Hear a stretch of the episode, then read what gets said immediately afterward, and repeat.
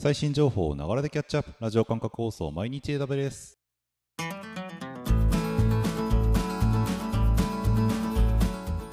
こんばんはサーバーワークスの加藤です。11月の11日。今回も最新のアップデートをお届けしていきます。電車に乗りながらご飯を食べながらちょっとしたながら時間で気軽にキャッチアップしていきましょう。放送のフィードバックは YouTube のコメント欄または Twitter のハッシュタグサバワにて投稿お願いします。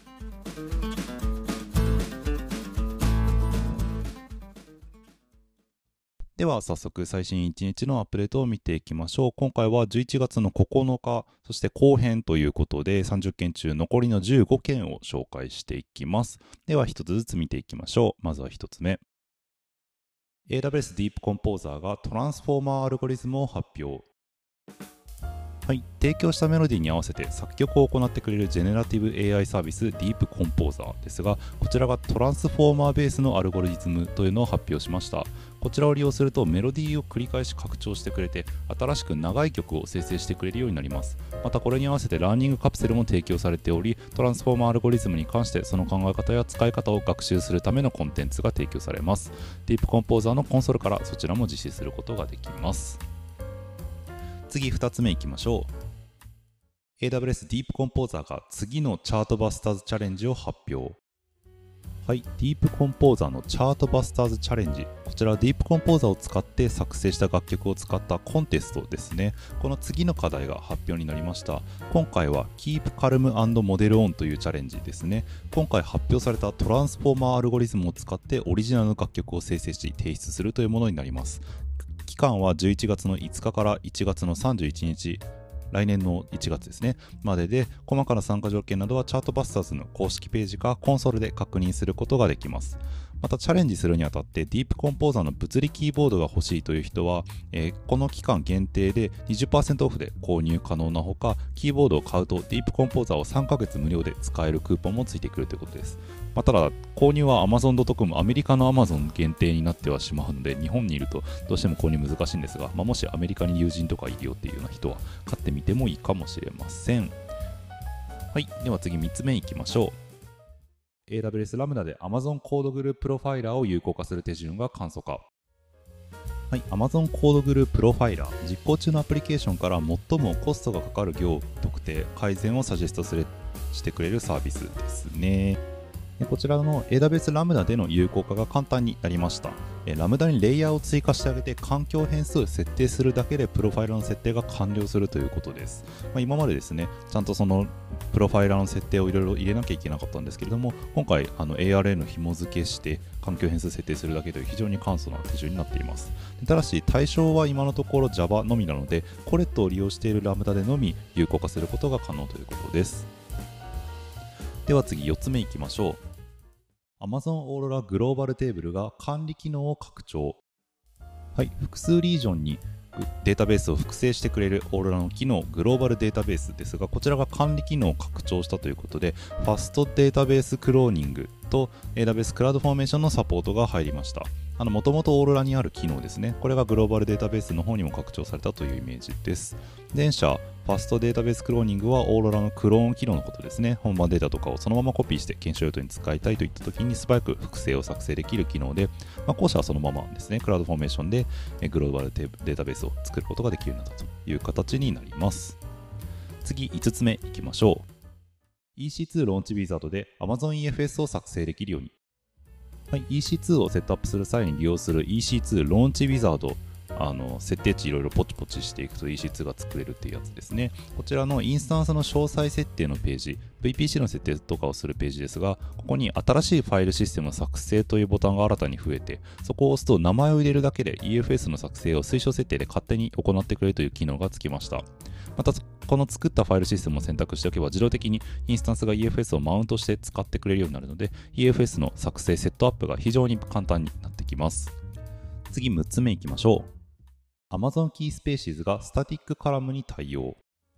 はい、Apache カサンドラ互換の NoSQL サービス KeySpaces ですが、こちらがスタティックカラムを提供するようになりました。え複数の行の間で共通するデータを効率的に更新、保存できるようにするための機能になっていて、この static column を使うと全ての行に共通のカラム値を定義することができます。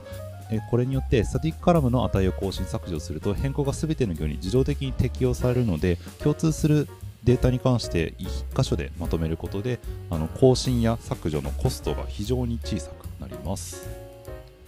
はいでは次7つ目いきましょう。Amazon FSX4 ラスターがストレージ制限をサポート。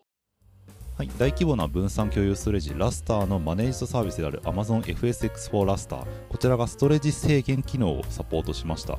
ファイルシステムのユーザーグループ単位でストレージ消費を制限してあげて過剰に容量を消費しないように制御してあげる機能ですね。制限を超えると追加容量が使えなくなってしまうハード制限をかけるかあるいは制限がかかる前に猶予期間を提供してくれるソフト制限をかけるかこの2つの選択肢があります。また各ユーザーやグループがどれだけストレージを使っているかを監視することもできるようになったということでユーザー単位での細かなストレージの利用制限をかけることができるようになります。次8つ目いきましょう Amazon FSX4 Windows ファイルサーバーに代替 DNS 名でアクセスできるようにはい、Windows 向けの共有ファイルストレージサービス Amazon FSX4 Windows ファイルサーバーですが、こちらが任意のドメイン名でファイルシステムにアクセスできるようになりました。もともとデフォルトで AWS が発行してくれる DNS 名を使ってアクセスをしていたんですが、今回のアップデートで任意のドメイン名を紐付けて利用することができるようになります。はい、次行きましょう。9つ目のアップデートです。AWS バックアップが Amazon FSX をサポート。はい、AWS サービスのバックアップを管理する AWS バックアップ。こちらが Amazon FSX をサポートしました。FX FSX for Windows ファイルサーバー FSX for Raster 両方に対応するということです。AWS バックアップすでに EFS も対応していますが、共有ストレージサービスは AWS バックアップでバックアップを管理することができるようになります。次、10個目いきましょう。Amazon ECS が Amazon FSX に対応。はい、FSX 関連のアップデート最後ですね。コンテナサービスの ECS が共有ストレージサービス Amazon FSX に対応しました。Windows コンテナ環境で永続化ストレージとして FSX for Windows ファイルサーバーを使用できるようになります。はい、では次11個目いきましょう。Amazon S3 インテリジェントティアーズがアーカイブアクセスティアを追加 Amazon S3 の最新のストレージタイプ、インテリジェントティアリングですね。複数のアクセス階層にデータを自動的に配置してあげることでコストを最適化してくれるというものですが、今まで高頻度アクセスと低頻度アクセスの2つのティアに分かれていたんですけれども、新たにアーカイブアクセスというティアを追加しました。めったにアクセスされないデータに対してさらに安いコストで保管できるということで、アーカイブアクセスとディープアーカイブアクセス、この2つのアーカイブティアが提供されるようになります。これによって最初は高頻度アクセスのところにデータが置かれるんですが30日経つと低頻度90日経つとアーカイブ180日経つとディープアーカイブにそれぞれ移していってくれます。でディープアーカイブまで移してあげるとコストは最大95%を削減して保存することができるということでストレージコストをさらに最適化してあげることができるようになります。次12個目いきましょう。Amazon S3 オブジェクトオーナーシップ機能が一般利用可能に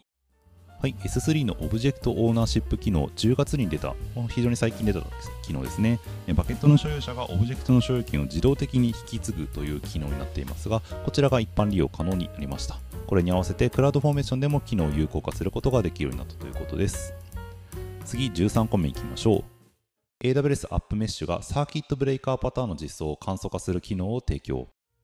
はい、サービスメッシュを構築するためのマネージドサービスである App Mesh ですが、こちらがサーキットブレイカーパターンを実装するためのいくつかの機能を提供するようになりました。サーキットブレイカーというのがサービスメッシュのパターンの一種ですね。障害が発生したマイクロサービスへのアクセスを遮断してあげることで、連鎖的に大規模な障害を起こしてしまうリスクを軽減するというようなパターンのことなんですが、これを簡単に実装させるために、コネクションプール構成と外れ値検出機能という2つが用意されました。前者はま名前の通りでコネクションプーリングですね。各サービスへのコネクション数を制限できるような機能になります。そしてもう1個、外れ値検出機能というのは、サービスが自身が接続する対象のサービスのヘルスステータスをチェックしてあげて、エラーが発生したホストへのトラフィックのルーティングを一時的に停止するという機能になります。これら2つを組み合わせることによって、障害や遅延の急増、ネットワーク変動の影響を最小限に抑えてあげることができるようになります。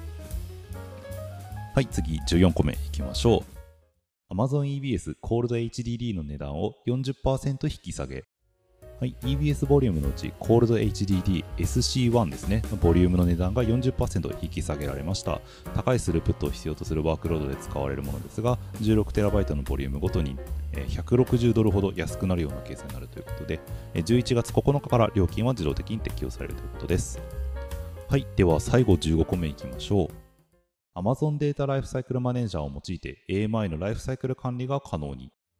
EBS ボリュームスナップショットの作成と保持を自動化するデータライフサイクルマネージャーですがこちらが AMI の作成と保持にも対応しました。今までボリュームを対象としていましたがこれをインスタンスにも拡張したという形になります。指定したインスタンスに対して AMI の作成を自動で行えるようになります。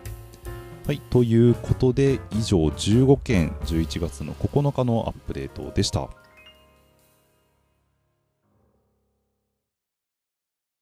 えー、今回でなんと100回目の放送になります。まあ、まさかこんなにやることになるとはという感じではあったんですが、まあ、6月から始めてですね、11月までこれまでアップデート毎日、え、皆さんにお届けしてまいりました。どうだったでしょうか、えー、今後もですね、引き続きアップデートの情報を、え、お伝えしていきますし、あの、ちょっとずつ、あの、放送の作成体制とかも変えていって、皆さんにとってもっと有意義な情報提供になるようにっていうことで、どんどん改善をしていこうと思っております。また何かですね、フィードバックなどあれば、ぜひぜひ Twitter や YouTube などでコメントいただけると嬉しいです。ということで、また次回毎日ラベレスお楽しみに。ではでは。